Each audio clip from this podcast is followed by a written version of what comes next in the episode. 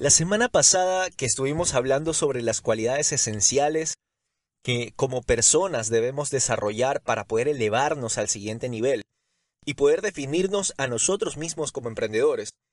Muchos me escribieron a contarme que se identificaron con los temas de los que les hablé y que lo más difícil de trabajar para ellos era la disciplina. Y tengo que confesarles algo, no me sorprendió la respuesta y estoy absolutamente de acuerdo. Por eso, en este episodio les voy a compartir una serie de pasos que a mí en lo personal me han servido muchísimo para poder trabajar en mi disciplina, y aunque se trata de un proceso, estoy seguro que aplicándolo con paciencia y con dedicación, los resultados serán muy evidentes. Así que, comenzamos. Bienvenidos a este viaje, que he bautizado como Pasos de Gigante, un podcast diseñado para gente soñadora, positiva, emprendedora, pero sobre todo que quiere ser feliz. Soy Fernando Paredes y busco hacer de mi voz un instrumento para inspirarte a lograr lo que tanto sueñas. Súbele al volumen y ponte cómodo, que arrancamos.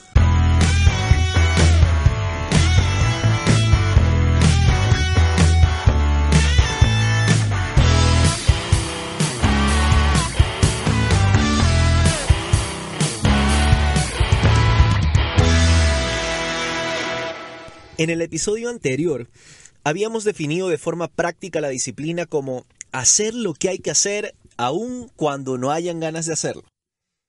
Recordemos que todos en alguna medida nos imaginamos cosas que queremos lograr o sueños que queremos cumplir, pero con frecuencia nos asusta la idea de todo el trabajo que esto nos podría costar. O si somos un poco más arriesgados, empezamos a dar los primeros pasos, pero cuando nos damos cuenta que todo el camino que falta por recorrer es inmenso, nuevamente nos echamos para atrás y cualquier cosa se convierte en un buen pretexto para no continuar. Entonces, tenemos que realmente estar conscientes de que en la vida solo nos merecemos cosas buenas, pero todo lo bueno cuesta y toma tiempo y trabajo.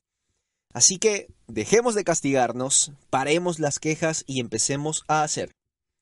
Y el primer paso que te recomiendo hoy, de un listado de cuatro pasos en total, que quiero compartirles para poder trabajar muy duro en nuestra disciplina y para poder empezar a hacer cada vez más cosas que sumen, es simplifica tus metas y planifícate en pasos cortos.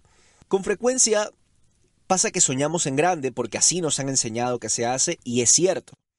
Pero soñar en grande nos hace también darnos cuenta que para lograr esos sueños el trabajo que hay que hacer es muy grande y ya nos da flojera empezar en algún punto.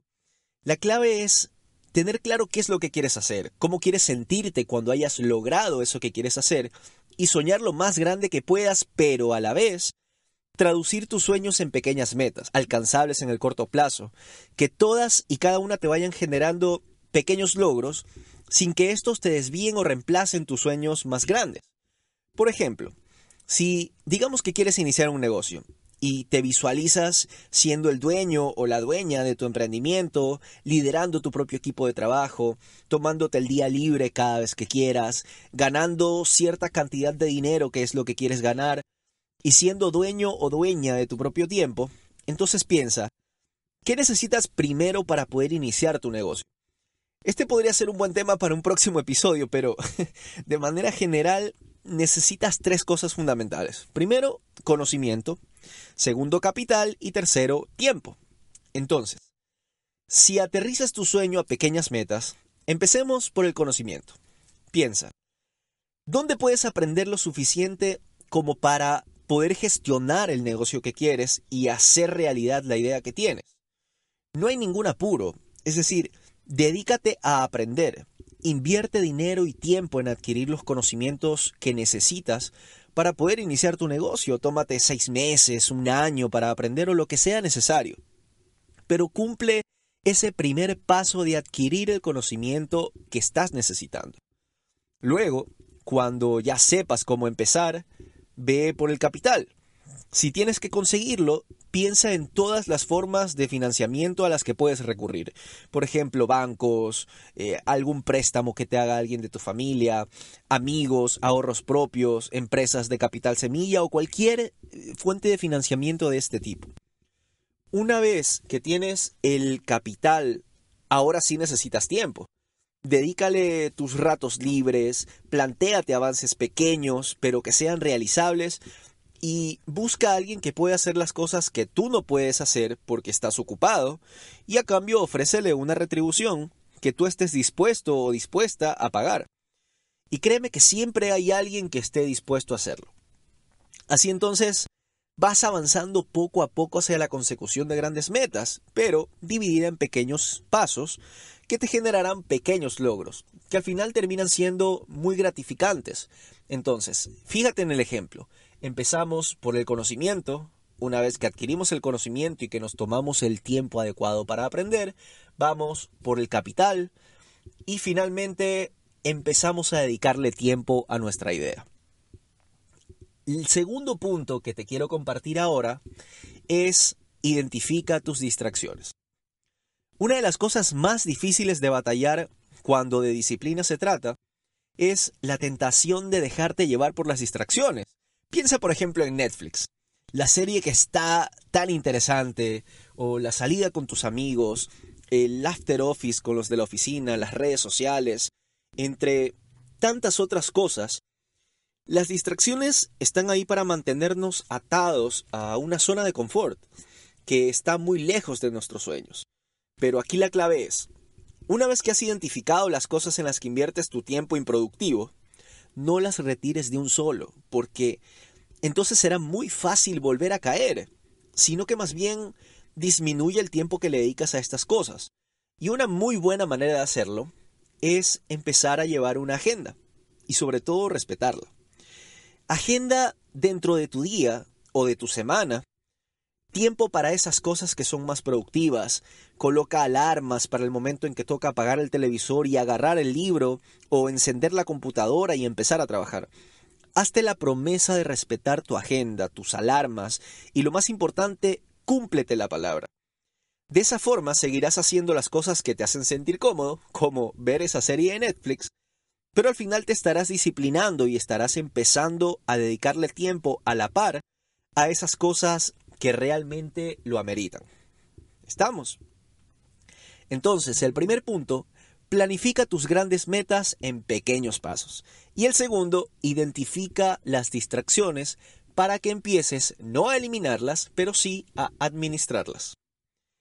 El tercer paso que te propongo es celebra tus pequeños logros.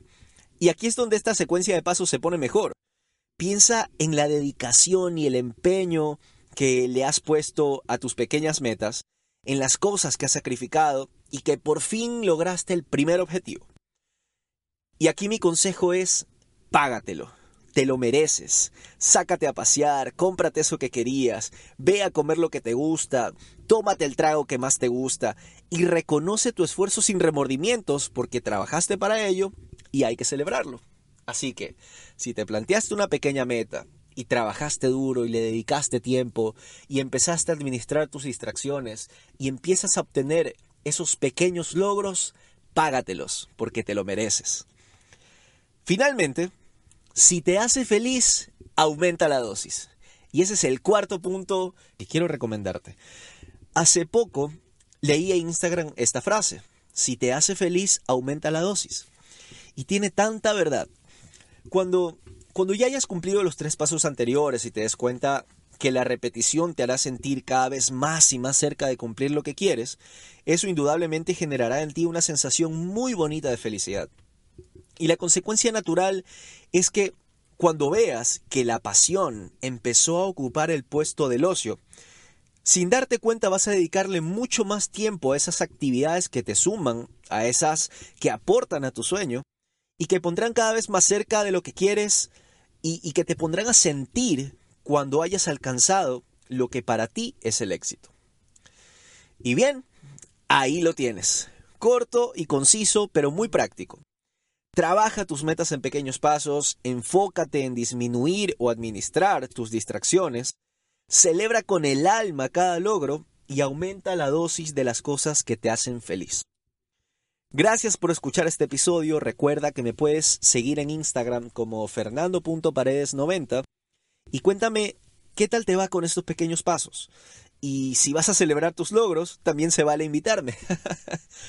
Hasta la próxima semana y no se olviden soñar en grande, abrazar fuerte, amar intensamente y alimentar el corazón. Chao.